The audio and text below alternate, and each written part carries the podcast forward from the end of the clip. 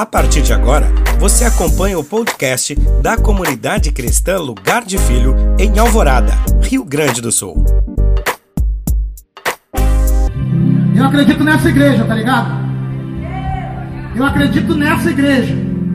Na boa, mano. Se me contarem uma historinha, eu tentar me colocar dentro de um outro projeto, eu vou respeitar, velho. Mas eu acredito nessa igreja que dá certo. Na igreja que não olha para quem, mas estende a mão, se manifesta, se movimenta. A igreja que faz a diferença na vida das pessoas. Que igreja é você? Estou te convidando. Aquele recado ali é real. Alô, comunidade. Precisamos de vocês. Hoje eu vou pregar uma palavra que tem a ver com isso. Porque nós não estamos aqui pedindo para você o seu dinheiro. Nós estamos aqui pedindo aquilo que você carrega, a sua essência. Aquilo que tem de Deus dentro de cada um de vocês. E se você não tem nada de Deus dentro de você, você não consegue dar nada. Então eu te convido a abrir a porta do teu coração e deixar Deus ser Deus na tua vida e te encher de alguma forma, ao ponto de que você tem o que dar. Eu acredito nessa igreja. A igreja que é e não que se parece. A igreja que é e não a igreja que faz. Hoje eu quero falar a respeito de uma palavra que tem falado muito forte no meu coração. E eu quero começar essa leitura pedindo para você abrir no livro de Atos, no capítulo 3, versículo 1. E quero te convidar a ser sincero com Deus. Vá pensando nesta frase, esteja sincero com Deus. E o que eu vou falar agora aqui é o que nós vivemos no último sábado. Dizer que é neste caminho que nós estamos caminhando, é isso que Deus tem para esta comunidade, que graças a Deus nós todos temos crescido no conhecimento da palavra de Deus e principalmente, principalmente, igreja, praticar a palavra, velho. Falar bonito até papagaio fala. O negócio é viver o evangelho ao ponto de as pessoas na rua olhar para você e dizer: Ei, eu quero a mesma coisa que você tem. Ao ponto de a pessoa que dorme na cama junto com você dizer: Ele verdadeiramente é aquilo que ele fala. Essa é a essência que Deus procura colocar dentro de nós. Atos 3, versículo 1, por favor. Eu preciso de alguém que fique direto lá na luz, lá para mim, por favor. Que eu vou ligar e desligar algumas vezes, tá, pastor? Atos 3, versículo 1, para os irmãos que estão com a Bíblia na mão e, e vão ler. Se ficar escuro, ficar ruim. Atos 3, 1, a Bíblia nos diz o seguinte: Pedro e João subiram ao templo na hora da oração, a nona. E aconteceu que um homem aleijado de nascença estava sendo carregado para a porta do templo chamada Formosa. Todos os dias o punham ali para pedir esmolas aos que entravam. Quando viu Pedro e João que iam entrando no templo, pediu-lhe uma esmola. Quando viu Pedro e João que iam entrando no templo, pediu-lhes uma esmola. Fixando nele o olhar, Pedro, acompanhado de João, disse: Olha para nós. E ele ficou olhando atentamente para eles, esperando receber alguma coisa. Então Pedro lhe disse: Não tenho prata e nem ouro, mas o que eu tenho, isso eu te dou. Em nome de Jesus Cristo, o Nazareno, levanta e anda. E pegando-o pela mão direita, levantou imediatamente e os pés e os tornozelos do homem se firmaram. E ele, dando um salto, colocou-se em pé. Então começou a andar e entrou com eles no templo, andando, saltando e louvando a Deus. E o povo o viu andando e louvando a Deus. E conheceu-o como o mesmo que se sentava pedindo esmola à porta da formosa do templo. Assim, diante desse acontecimento, todos ficaram cheios de espanto e de assombro. Pode desligar, pastor. Se você prestar atenção, Pedro talvez até podia ter uma moeda no bolso, pastor Jerry. Pedro certamente tinha, porque ele era líder da igreja, provavelmente carregava com ele os dízimos para poder fazer a obra social que encontraria no meio do caminho. Mas na hora que aquele homem pediu uma moeda, Pedro deu para ele sua essência. Pedro não deu só aquilo que é natural, aquilo que é fácil, porque dar uma moeda é fácil, irmão. Por mais que tem pessoas que não entendam a respeito disso, dar uma moeda é a parte mais fácil. Difícil é dar algo de Deus que está dentro de você. E o Pedrão aqui está passando, entrando ele e João, e o guri para e diz: Ó oh, meu, Me dá uma moeda. Pedro não pensa em botar a mão no bolso. Imediatamente Pedro se vira para ele e diz o seguinte: Eu não tenho prata nem ouro. Olha, olha para mim, fixa os teus olhos em mim. Porque ele fixou os olhos em mim. Ele falou: Não tenho prata nem ouro, cara. Mas o que eu tenho, isso eu te dou. Te levanta e anda. E a Bíblia conta que na mesma hora ele deu um salto, os pés, os tornozelos ficaram perfeitos. E ele andou saltando e adorando a Deus no templo. E por causa disso, todos ficaram cheios de espanto e assombro. A notícia se espalhou no meio do povo que Pedro e João não deram só uma moeda, eles deram aquilo que eles carregavam, exatamente o que as nossas crianças fizeram, nossos pastores, pastor Alessandro, pastora Dani, pastor Luiz, pastora Rosane, fizeram indo no mercado. Eles podiam ir lá se juntar entre eles e comprar todo aquele rango que está lá atrás, toda aquela comida que está lá atrás. Eles podiam se juntar como família e comprar aquela comida, mas sabe o que eles fizeram? Eles colocaram uma cara a tapa. Eles foram lá fazer uma coisa que talvez você diga para você mesmo. Não teria coragem de pedir um quilo de alimento para alguém. Mas eles, entendendo o Evangelho e principalmente entendendo o que eles carregam, foram lá e fizeram isso. E tem gente que vai achar defeito nisso, tu acredita? Nem capaz de ficar pedindo comida dos mercados. É, tem gente com fome aqui no bairro, aqui atrás, que a partir de amanhã não vai mais ter fome. Sabe por quê? Porque a igreja foi lá manifestar a sua essência. E vai continuar manifestando, sabe por quê? Porque depois desse vídeo, você não precisa levantar a mão. Tem gente que está queimando aqui e está louco para saber quando é que é o próximo pedaço de solidário. Deixa eu te avisar. No segundo, no, no primeiro sábado do, no início do mês, antes do quinto dia útil, é o nosso pedaço solidário. Você faz parte junto com a gente. A Bíblia fala que todo mundo ficou assombrado. E por causa disso chamaram eles para questionar os líderes religiosos da época. Porque tu quer ver uma coisa? Se tem uma coisa que um líder religioso quer, exercer poder sobre o povo. Se tem uma coisa que eu tenho entendido no meu secreto com Deus, é que eu não exerço poder sobre ninguém. Eu vivo o Evangelho. Quem quiser me seguir, que me siga. Que faça aquilo que eu tenho feito. Eu não mando ninguém aqui, cara. Eu não proíbo ninguém de fazer nada aqui neste lugar. Até porque na época que eu me converti, eu não gostava que ninguém se metesse na minha vida. Faz o que tu quiser da tua vida. Mas eu estou aqui tentando viver o Evangelho para poder te mostrar como é que Deus se agrada. Como Deus espera que você caminhe. E é um compromisso que eu tenho sobre a minha vida de atentar para a palavra, eu trabalho com isso. Enquanto você está no teu trabalho das 8 da manhã até as 6 da tarde, eu estou aqui orando pela sua vida, porque você está operando uma máquina, dirigindo um ônibus, dirigindo um carro, atendendo num balcão, eu tenho que estar cobrindo você em oração. Eu sou seu pastor para isso. A Bíblia conta que os líderes religiosos chamaram os guris para trocar uma ideia. Chama lá esse tal de Pedro, esse tal de João. Quem eles estão pensando que são para estar tá fazendo coisa além da igreja? A igreja tem um padrão, tem que ser nas quatro paredes, tem que ter quatro louvor, tem que ter alguém dando os avisos, e no final, não, não, a igreja não tem nada a ver com liturgia, velho. A igreja tem a ver com o que você carrega e manifesta onde você passa. Nós precisamos do prédio, sabe para quê? Para nos organizar. Mas nós somos muito mais que o prédio. A igreja é você viver o evangelho 24 horas por dia. Amém? Chamaram os guris, Lucas, e quando os guris vieram, que história é essa aí de você estar tentando abrir uma nova igreja? Que história é essa aí de você estar falando de um tal de Jesus que cura, que é o Filho de Deus?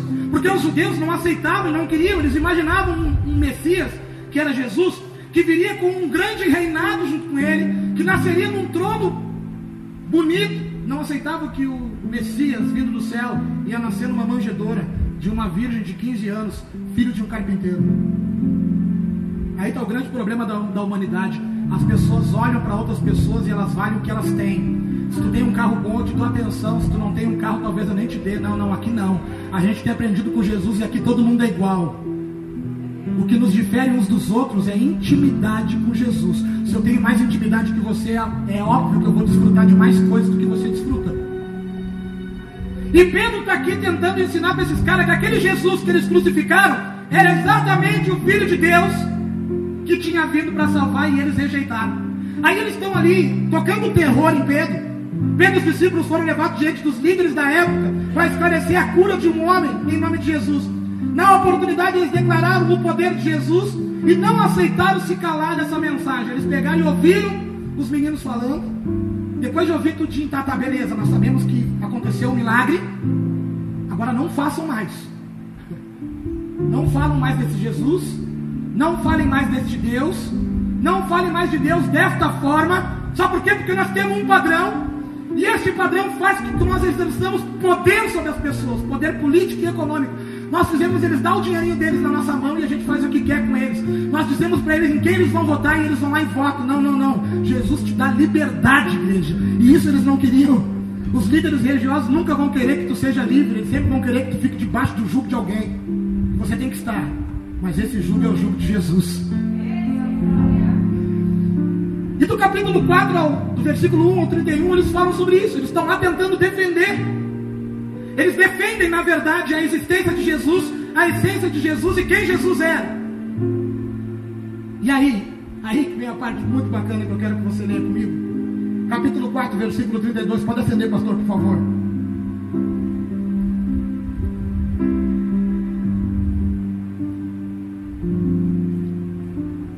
Por causa desta palavra, por causa desta cura que foi operada no meio do povo, por causa deste coxo que se levantou e foi curado, uma multidão passou a acreditar no poder de Jesus e no Evangelho que eu e você acreditamos. Atos 4, versículo 32. A multidão dos que criam estavam unidas de coração e de propósito. Ninguém afirmava ser alguma coisa, afirmava ser sua alguma coisa que possuísse. Mas tudo era compartilhado por todos. E com grande poder, os apóstolos davam testemunho da ressurreição do Senhor Jesus. E em todos havia imensa graça, pois não existia nenhum necessitado entre eles porque todos os que possuíam terras ou casas, vendendo-as, traziam o valor que vendiam e depositavam aos pés dos apóstolos. E isso se repartia a qualquer um que tivesse necessidade. Por causa da pregação desta palavra, por causa deste milagre e por causa da existência real e do contato real com o poder desse Jesus, eles se rendiam e se reconvertiam ao Evangelho e eles estavam tão afinados em querer viver aquilo constantemente que eles queriam viver tudo junto, queriam andar tudo junto. O título disso aqui é A Comunidade Cristã. Na Bíblia você vai encontrar Comunidade Cristã. Alguém encontrou esse título? Comunidade Cristã? Encontrou aí na tua? Comunidade Cristã. O fato deles terem certeza que aquele Deus era real, e que aquela palavra era real, e aquele mandamento de Jesus era real, e a direção de Jesus através dos apóstolos, dos apóstolos ser real, fez com que eles quisesse que tudo que eles tinham fosse repartido entre eles e tudo era comum entre todos. Eu não estou falando aqui, nem dando indireta para te vender nada. Eu estou falando que naquela época eles viveram algo tão intenso que levou eles a venderem tudo e a trazerem e colocar aos pés dos apóstolos. Agora não precisa acender, pastor. Versículo 36. Então José, a quem os apóstolos chamavam Barnabé, Barnabé que significa filho da consolação, levita, natural de Chipre, Possuindo um terreno, vendeu e trouxe o dinheiro e colocou aos pés dos apóstolos. O cara entendeu, foi lá e vendeu o terreno, chegou diante dos apóstolos e disse: Olha só, eu quero contribuir para esta obra. Eu vendi aquele terreno e está aqui todo o dinheiro. Eu acredito nisso, eu acredito nesse Deus. A minha vida passou a ter sentido a partir do momento que eu me encontrei com Ele. Esta palavra me libertou, me deu destino, deu sentido à minha vida. E eu estou trazendo, eu vendi este terreno pelo valor X. E eu estou trazendo este valor aqui e colocando diante de vocês para que vocês façam uma obra de Deus. Continuando, e agora eu quero entrar. Atos 5. Pode deixar que eu leio. 1. Um. Mas certo homem chamado Ananias, juntamente com Safira, sua mulher, vendeu uma propriedade e ficou com uma parte do valor, e sua mulher também sabia disso. Então ele levou a parte referente e colocou aos pés dos apóstolos. E então Pedro perguntou a Ananias: Por que Satanás encheu teu coração para que mentisses ao Espírito Santo e ficasse com uma parte do valor do terreno? Enquanto o que possuías era teu, cara. E depois de vendido, o dinheiro não estava em teu poder. Como planejaste isso no teu coração. Não mentiste aos homens, mas a Deus. Ao ouvir estas palavras, Anania caiu e expirou, ou seja, morreu. E sobreveio grande temor a todos que souberam disso. Então os mais novos levantaram-se, cobriram-no e carregaram para fora e o sepultaram. Depois de um intervalo de cerca de três horas, chegou também sua mulher, sem saber o que havia acontecido, e Pedro lhe perguntou: Diz-me, Vendeste por tal quantia aquele terreno? E ela respondeu: Sim, foi por esta quantia. Então Pedro lhe disse: Por que combinaste colocar à prova o Espírito do Senhor? Os que sepultam o teu marido estão lá fora. Eles também te levarão. E na mesma hora ela caiu aos pés dele e expirou. Também morreu. Então os mais novos entraram, acharam-na morta e, levando-a para fora, sepultaram ao lado do marido. E um grande temor tomou conta de toda a igreja e de todos que ouviram estas coisas. O que tu quer dizer com isso? Deus não coloca a faca no pescoço de ninguém aqui. O nosso Deus é um Deus de liberdade, Ele não obriga ninguém aqui a nada. Agora também a gente não pode ser um Ananias e uma Safira e patifar. Patifaria. Dizer, Deus, tudo que eu tenho é teu, eu sou todo teu, a minha vida é tua. Levantar a mão dizendo que está totalmente entregue e no fundo tem segundas intenções no coração.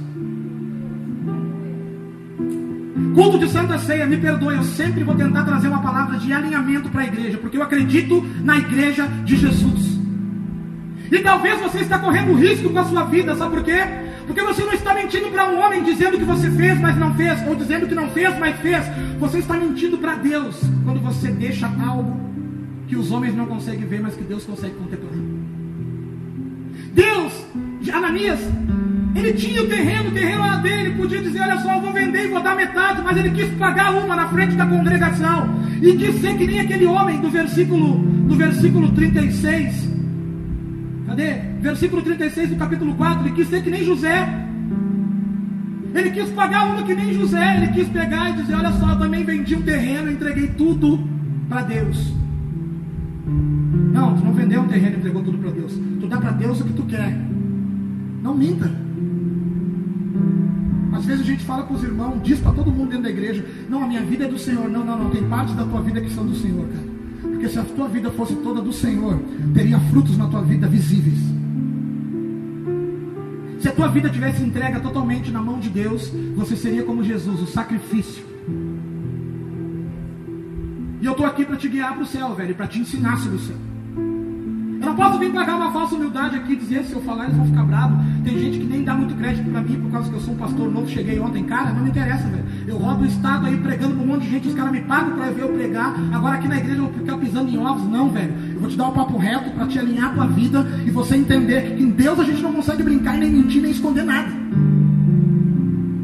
Ele entende quando a gente está debilitado. Ele entende quando a gente está fraco. E sabe qual é a essência de Deus? A verdade, velho. Sabe quando é que Deus se agrada contigo? Quando você chega para Ele e diz assim: Pai, eu queria muito mudar, mas eu não estou conseguindo. Eu sempre perco na mesma área. Ele vai olhar para ti, ô oh, filhinho amado. É que nem a Julinha, com um ano e cinco meses, tentar colocar o papato. Papato, papato, ela fica tentando colocar, ela não consegue. E eu olho o que, eu faço, eu vou lá e coloco para ela. Assim é Deus, olhando para a tua vida, entendendo a tua debilidade. O detalhe é que tu quer ser maduro e acha que consegue talvez dar um drible em Deus. Ei, não adianta. Deus, não. Tu até consegue contar uma história para mim. Talvez eu consiga te contar uma história. Mas Deus conhece a verdade. E a essência aqui, desta multidão que vivia como comunidade, sabe o que, que era? Eles terem conhecido Deus e querer tudo aquilo que aquele Deus podia dar para eles. Detalhe, aquilo que não era material. Eles foram preenchidos por algo que acontecia dentro deles e não fora deles. E deixa eu te falar uma coisa: este Deus desta época continua sendo o mesmo Deus hoje. É a gente que costuma achar e relativar Deus.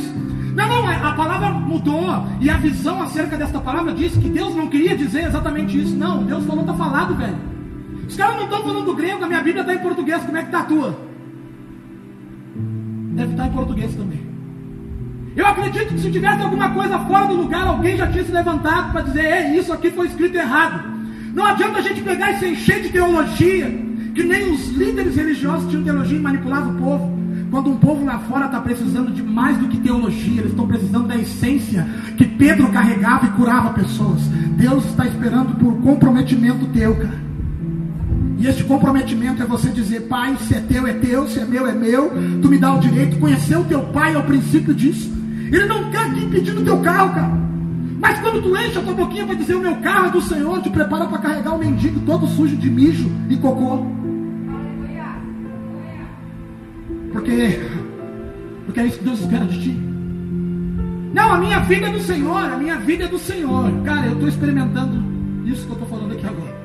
Porque ontem eu vinha dirigindo o carro, eu e o Alessandro, depois de uma noite incrível na Serra Gaúcha, o poder de Deus, foi tremendo o que aconteceu. E ele fez um comentário a respeito de um pastor chamado Marcos Feliciano, e eu vou poder registrar porque é um comentário muito positivo e abençoado. O Marcos Feliciano é um cara que viveu da palavra, viveu do evangelho durante muitos anos, amém?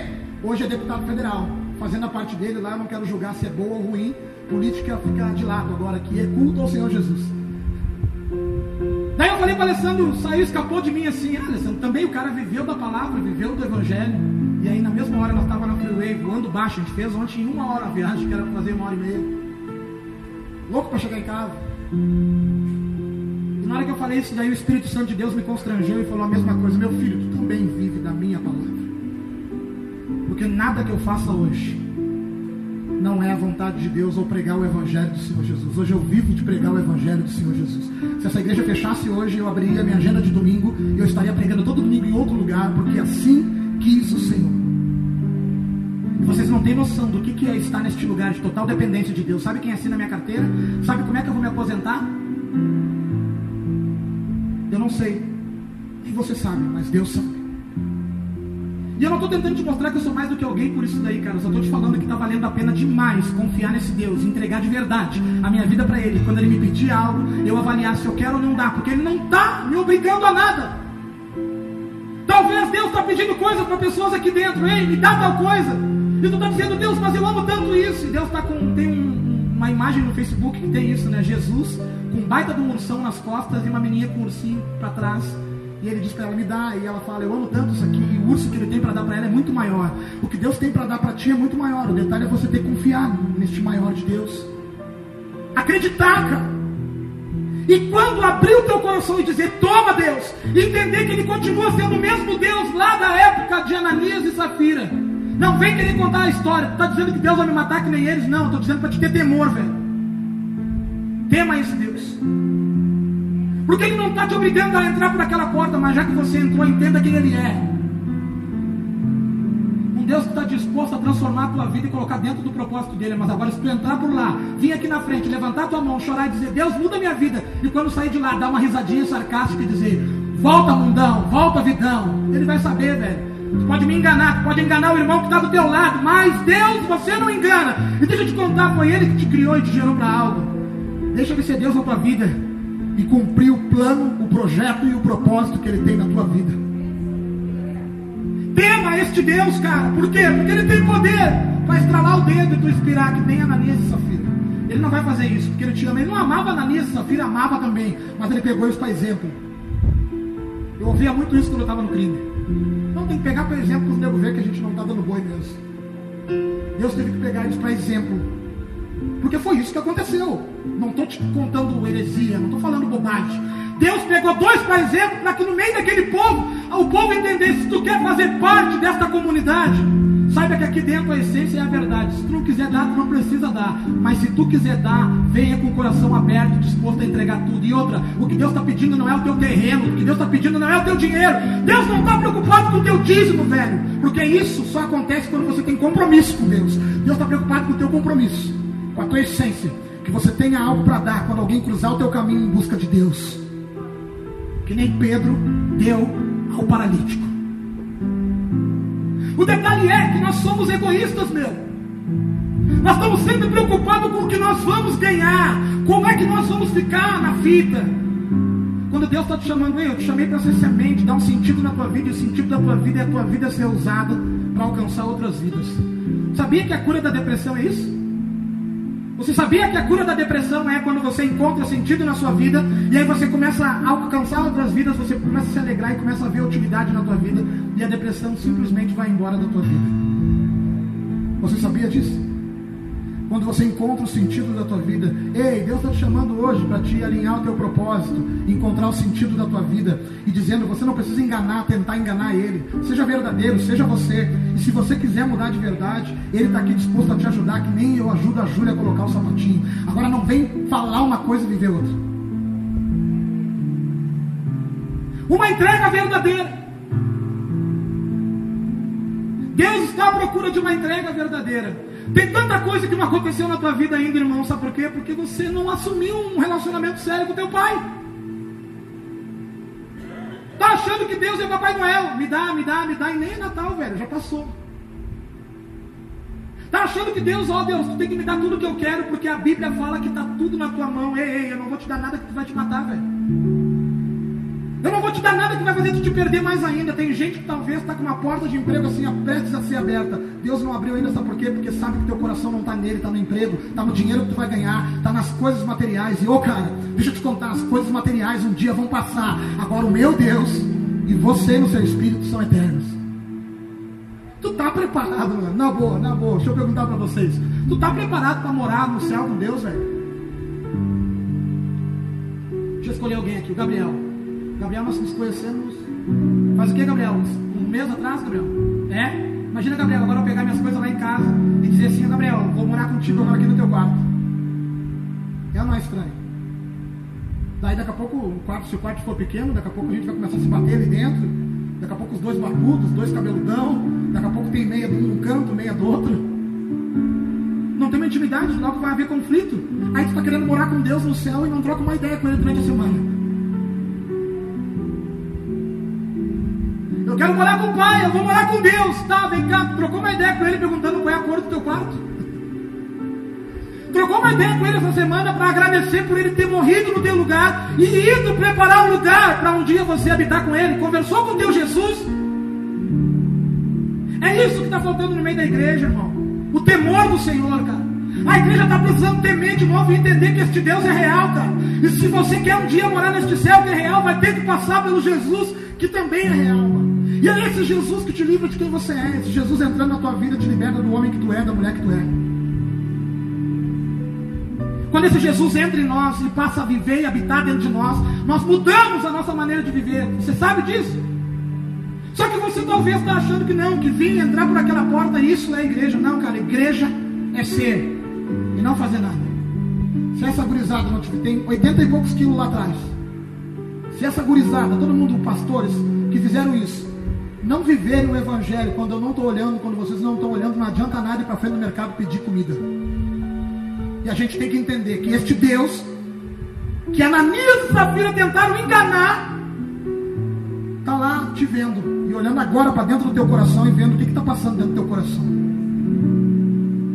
Vendo quando tu levanta a mão, se tu quer ele de verdade ou se tu está tentando fazer igual a todo mundo fazendo aqui neste lugar. Eu por muito tempo sabia Bola de neve, quando eu era lá do Bola de Neve, lá eu via aqueles caras com as mãos levantadas, os olhos fechados assim, e eu falava, oh, meu, eu quero, eu quero esse bagulho também. Mas daqui a pouco eu via que eu não conseguia, porque eu estava em busca da, da, de uma coisa que não tinha sentido. Ah, daqui a pouco eu comecei a levantar minhas mãos também, fechar os olhos, porque todo mundo fazia, então os negros vão ver eu fazendo e vão achar que eu estou no mesmo espírito. Já parou para pensar que você compra até uma roupa não para você usar, não porque você acha bonito, muitas vezes é para você mostrar para alguém que tem uma marca, que você está carregando uma marca? Deus está chamando você hoje para não mostrar nada para ninguém, velho. Deus está chamando hoje para você abrir a porta do coração e dizer: Ó oh, pai, o que tem aqui é isso aqui. Ele vai dizer: Eu sei, meu filho, eu estou olhando aí para dentro. Eu sei exatamente quem tu é. E se tu quiser mudar, eu sou teu pai, o teu criador. Eu te gerei para algo. Eu estou aqui por tua causa. Eu te amo, cara. E eu quero te ajudar nessa transformação. Mas você vai ter que ser sincero, cara. Sabe por quê? Para começar, cara, você não consegue enganar Deus. E segundo, cara, mais cedo ou mais tarde a casa cai. Mais cedo ou mais tarde as máscaras caem. E você que é envergonhado quando você abre mão de, da verdade, da essência do Evangelho, de um Deus verdadeiro, para viver um teatro. Porque era o que Ananias e Safira queriam viver. Eles queriam o glamour de chegar e, ai, eu também ofertei um, terreno nos pés da cruz. Não, não, não, cara. Quem ofertou foi o cara lá e ofertou porque entendeu o evangelho. Tu deu a metade, querendo mostrar para os outros que tu também tinha. E isso não tem nada a ver com Deus. Jesus perguntou, Jesus não. Pedro perguntou para Safira: Olha só, foi por esse valor que vocês venderam? E ela sim foi por esse valor. Por que, que tu mentiu, guria?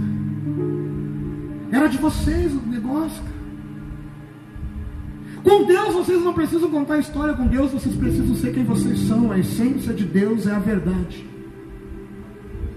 E Deus está aqui hoje querendo gerar crescimento em pessoas que estejam dispostas a viver esta verdade e temer Ele como Deus, cara. Não fica tratando Ele como teu amiguinho. Ai, pai, a fita é o seguinte: chega aí apertar a mão, nem a, a mão do teu pai está perto assim direito. Ele é teu pai. Tu pode ter intimidade com Ele quando eu chego diante de Deus, eu não chego. Excelentíssimo, querido Pai do céu celestial. Eu não chego assim.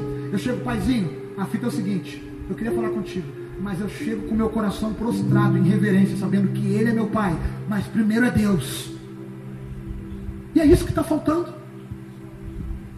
Está faltando isso. Está faltando quando você briga com a tua mulher, temer o Senhor que fala que tu, marido, deve amar tua esposa, que nem Cristo amou a igreja. Temer aquilo que Deus está falando. Não ficar com medo dela, mas temer a palavra de Deus que você diz viver.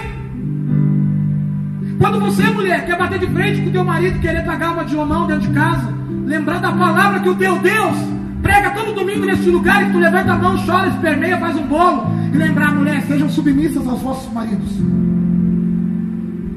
Eu não consigo, Juliano, ser submissa. Não sei se tu sabe o que é submissão. Se você não sabe, deixa eu te contar uma coisa. No final do culto, me procura que eu vou perguntar exatamente para o Alessandro, porque ele sabe o significado exato da palavra. Mas não é ele mandar e você obedecer, vocês estão juntos numa mesma missão propósito, velho. Chegou o tempo da igreja se levantar e temer. Por que, que tu leu lá que Pedro e João curaram os, o rapaz? Porque chegou o tempo desta igreja ver milagre aqui dentro acontecer. Quarta-feira passada nós fomos visitar uma menina no hospital e a menina foi liberta em nome do Senhor Jesus. A nossa irmã Geraldina esteve aqui dando testemunho que Cristo curou ela, sem contar muitos outros que estão aqui no nosso meio, muitas outras coisas que Deus vai fazer nesse meio. Só que Deus não quer usar só o pastor ou o líder para orar. Deus quer usar a sua vida. E Ele só vai usar a vida daqueles que temem de verdade ao nome dEle. Agora você quer isso? Você quer que Deus use a sua vida para curar a outros? Você quer e entrega a sua vida para que Deus faça a vontade dele para curar outras pessoas? Quem pode dizer amém? Então esteja disposto a entregar toda ela para Deus, porque ela ficando um pouco na tua mão não vai funcionar.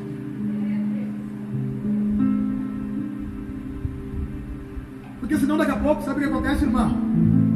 Tem uma fila de irmãozinho para receber oração.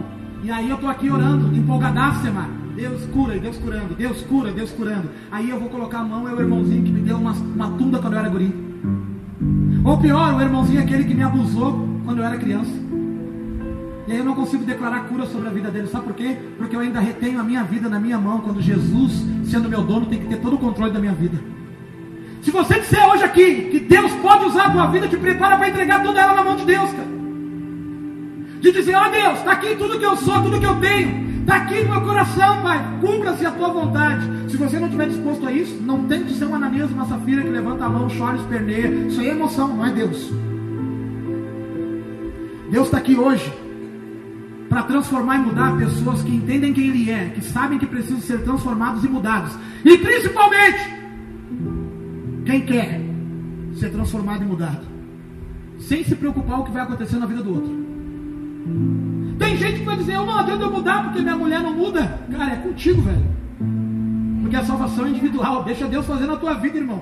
Porque na hora que ele vê na tua vida ali que ó, o cara está sincero comigo, quem sabe ela não olha e diz, olha só, o que esse cara está vivendo é bom demais.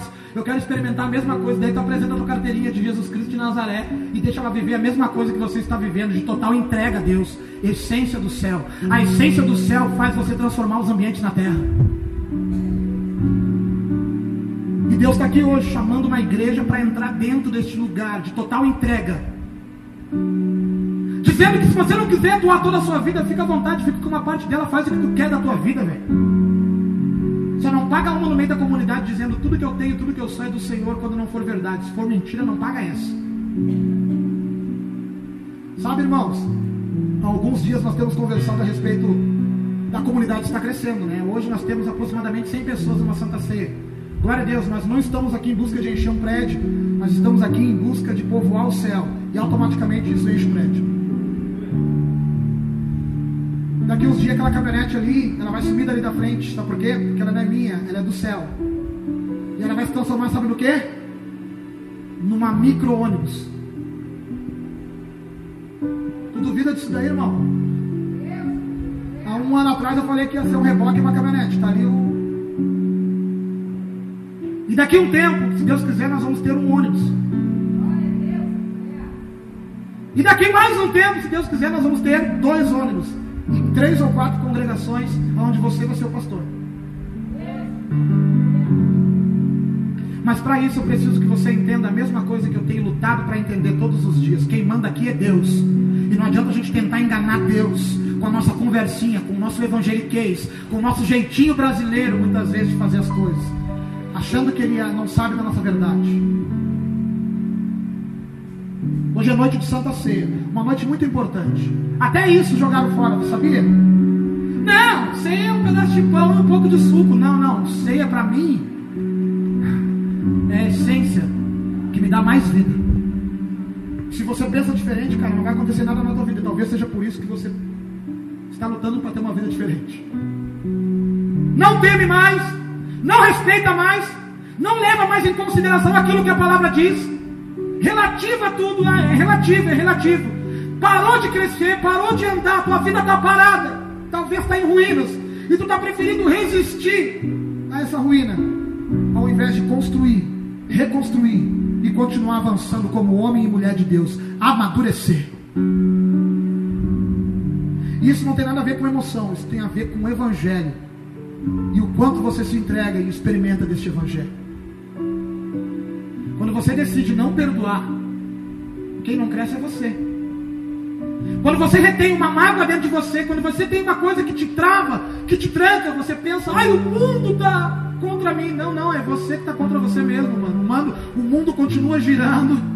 Todo mundo continua crescendo. Você vê pessoas largando no meio do caminho mágoas, traumas, rancores e correndo para uma vida de liberdade. E você está ali retendo algo que você acha que um dia alguém vai ter que te pagar pelo que te fizeram. Não, não, cara.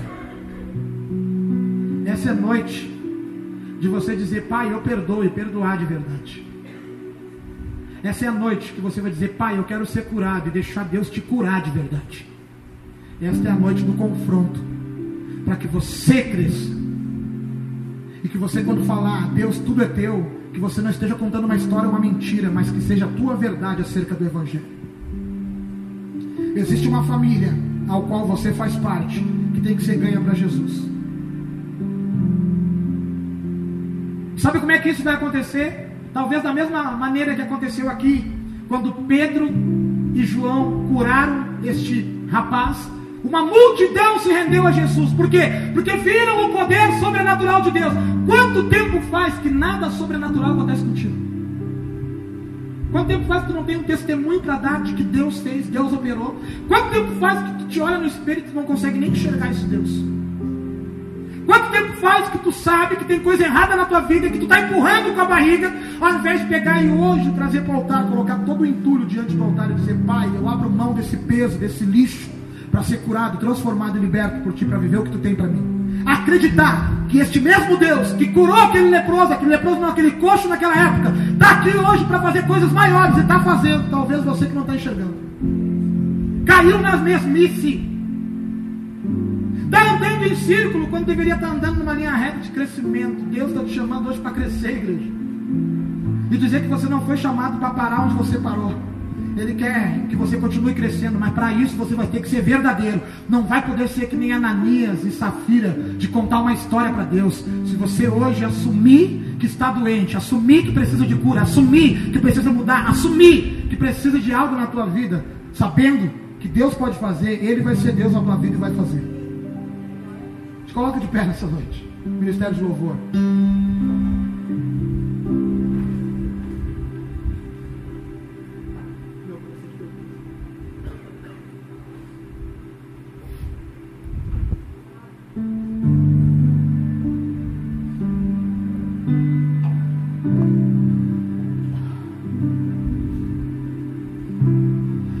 Deus que curou aquele coxo naquela época continua curando hoje. O detalhe é que você talvez não tema para poder enxergar com os teus olhos. Queremos fazer parte de uma comunidade onde Deus caminha e opera livremente, mas não queremos nos entregar totalmente como essa comunidade tem se entregado. Queremos o benefício, mas não queremos sacrificar nada. É a noite se você disser para Deus que o teu coração pertence a Ele, você vai ter que ter certeza do que você está falando. E se o teu coração não pertence a Deus, eu te faço uma sugestão hoje. Entrega o teu coração ao Senhor. Confia nele. E Ele vai fazer. Feche teus olhos.